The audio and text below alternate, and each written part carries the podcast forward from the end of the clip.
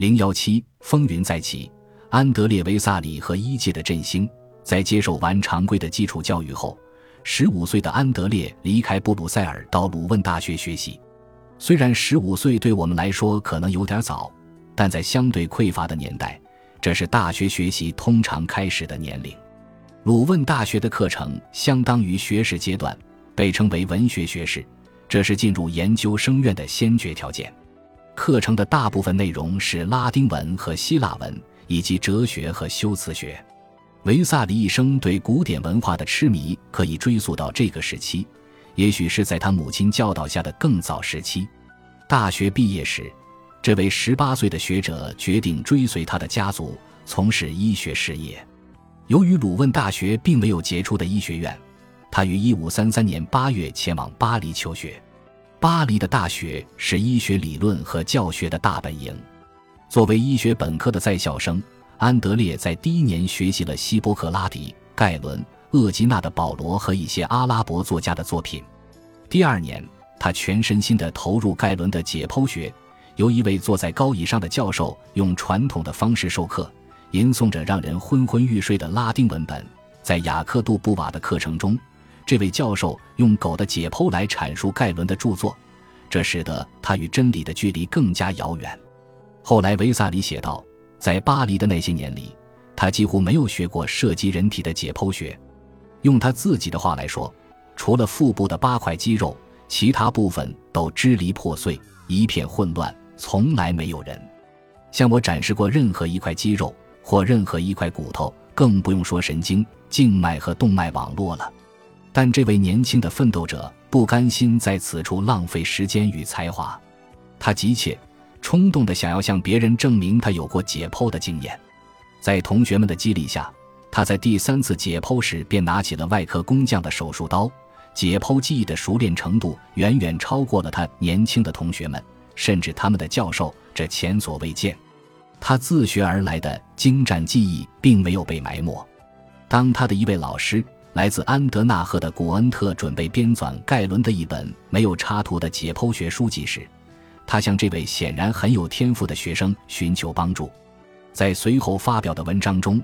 古恩特准确地将他的助手描述为一位前途无量的青年，具有非凡的医学知识，熟悉希腊语和拉丁语知识，以及拥有高超的解剖技术。维萨里从不赞扬他认为不够格的人，从不低估自己的贡献，也很少对自己的导师表示尊重。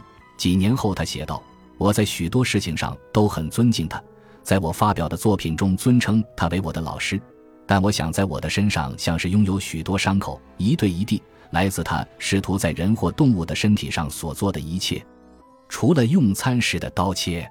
如果我谈及他的事情，就像我评论其他人那样，他也不会感到被冒犯，因为他对解剖学的了解很大程度上归功于我。此外，便来源于盖伦的书这一可及的公共财产。维萨里不满足于他偶尔有机会解剖尸体而得到的零零散散的材料，他从巴黎无辜者公墓坍塌的古老坟墓中收集尸骨，并和一些同学一起进行了一系列寻宝之旅，寻找位于蒙福西翁的那个丑陋的土堆。这座阴森的墓地矗立于城北墙外的一座小山，作家称它为王国里最精美的脚架，在那里有一个大型的停尸房。上面有一个由十六根三十英尺高的石柱组成的柱廊，用木梁连接而成。巴黎各处被执行死刑的罪犯尸体被带到这里，悬吊在横梁上，直到他们被分解到可以放进地窖的程度为止。这不是个美好的去处。与在这种闹鬼地区游荡的恶毒的掠夺犬相比，现代垃圾场中的流浪狗仿佛只会傻笑。维萨里和他的同学们像是参与了一场危险的竞赛。凶残的参赛者除了恶犬，还有无时无刻不在盘旋的乌鸦，他们争夺着腐烂的脾脏或一小块肾脏的残骸。再一次，齐尔伯格对他加以抨击。谈及维萨里在这些惊悚的冒险活动中的参与和领导角色，这位传记作家从中发现，他像是恋尸皮。对污秽之物向往而被冲动所奴役，以及沉默、忧郁、捉摸不定、精神病态和阴郁，可以想象，所有这些可能都是真的。但是，对维萨里的一生所做出的正统研究中，并无任何可靠的文献来作为这种判断的基础。用几块碎片重建一扇彩色玻璃窗，相比于单凭一个人找寻研究材料的方法来评价他的整体人格，前者似乎容易得多。尤其是考虑到几个世纪过去后，我们可获得的信息中存在大量空白。尽管齐尔伯格在历史心理学的角度上有些胡言乱语，但当他依托于可验证的事实时，提供了一些非常有说服力的见解和安德烈·维萨里的正面形象。他用几句话概括出了这个人在新兴的医学世界中所代表的一切。他对解剖学的痴迷超过了他的老师希尔维乌斯和古恩特。在他十四岁的时候，这些驱动力让他分解了老鼠和猫；而在十七岁和十八岁时，这样的驱动力让他不甘于固守学生的条条框框，摒弃了那些需要背诵的枯燥的盖伦文本，先于他的教授和数百名学生站了起来。从外科工匠的手中抢过手术刀，遵从内心的胆量去进行解剖，遵从自我的方式去探索构造的奥秘。在之后的十一二年时光中，维萨里在这种强烈而持久的驱动下工作，他找到了这样一个快乐的出口，以至于几乎完全把原始的、幼稚的、虐待狂般的冲动转变成最高的努力。无论是朋友们的怀疑，还是同事和老师们公开的敌意。似乎都没有阻止他实现自己的目标。他站在生命面前，仿佛成为死亡的征服者，因为他在死人和腐烂的尸体中读到人类生命机能之谜。在那一时期，他似乎受到了真正的鼓舞，仿佛被一种单一的冲动所支配，一心要实现一种单一的抱负。这便是历史记载的维萨里。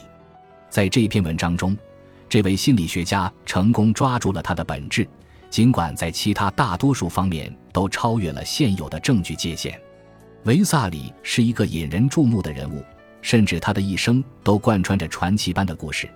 他的每一份现存的传记资料都被仔细揣摩，他的贡献被许多人称赞为无与伦比的成就，却也被一些人贬低为剽窃。他的独断专行和他的优柔寡断都得到了学者们的关注。书中描写他像盖伦一样争辩不休的篇幅与描写他对同时代人的恭敬态度的篇幅几乎相当，而后者常被抨击为无能，这也是无可非议的。但总的来说，我们所知道的足以描绘出一幅安德烈·维萨里的人生画像。除了他所做的牺牲和做出的巨大贡献，我们无从评估，其他的一切都已了然。这就是医学史上备受尊崇的形象。维萨里注定无法在巴黎停留足够长的时间来获得他的医学学位。在他进修了三年后，法国和神圣罗马帝国的皇帝查理五世之间爆发了战争，他被迫返回祖国。一五三六年，他进入鲁汶大学医学院学习，等同于现代的高等学府。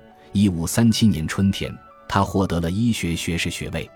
他对解剖学的兴趣丝毫不减，对获取标本进行研究也始终保持着一贯的热情。他的热情和为之承担的风险，在后来都被他生动地记录下来。他讲述了如何拥有第一副属于自己的脚结式骨架。他狡猾地告诉当地政府，这是他从巴黎带回来的宝藏。下面的故事中所提及的解码，是后来成为著名数学家和天文学家的解码弗里西乌斯。我步行在外。打算在乡间公路上寻找尸骨，为了方便学生研究，所有被处死的人通常都被放置在那里。我碰巧遇到了一具干尸，这些骨头完全裸露，靠韧带连接在一起，仅保留了骨端和插入肌肉的部分。在解码的帮助下，我爬上了木桩，把骨骨从髋骨上拔了下来。在用力拉标本的时候，肩胛骨连同手臂和手也一并拽下。尽管一只手的手指、两侧的膝盖骨和一只脚都没有了，之后我把腿和手臂偷偷藏好，带着他们回了家，以及接下来的旅程。傍晚，为了取下被铁链牢牢锁住的胸腔，我任由自己被关在城外。我燃烧着如此强烈的渴望，在紫燕拿着它们，我也不害怕。这是我渴望已久的。第二天。我从城市的另一扇门把骨头一块块地运回了家，并建造了这具骨架。保存在我亲爱的老朋友吉瑟尔图斯卡伯位于鲁汶的家中。过了一段时间，维萨里发现他把自己置于不必要的危险之中。事实上，当他想找一具尸体来解剖时，镇上的镇长就能够帮他的忙。这在鲁汶已有十八年未曾发生。我们可以假设，到目前为止，维萨里的解剖是基于那个时期最常见的目的，在他的脑海中证实盖伦的学说。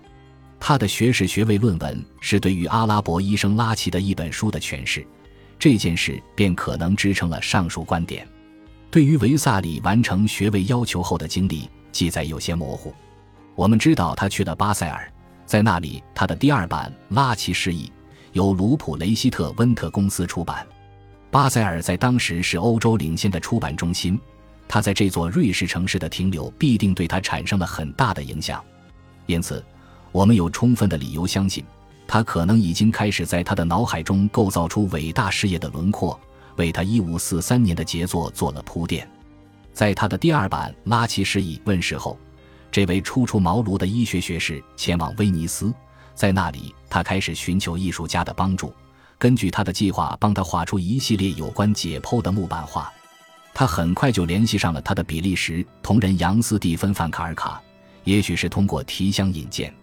同时，他还在帕多瓦攻读临床医学博士学位。大学离威尼斯只有二十英里。维萨里在威尼斯进行临床训练，并于1537年12月参加了考试。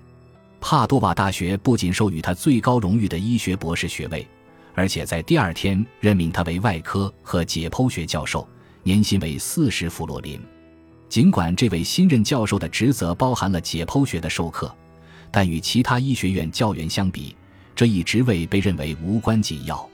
其他教员的工资也是这位二十三岁新人的好几倍。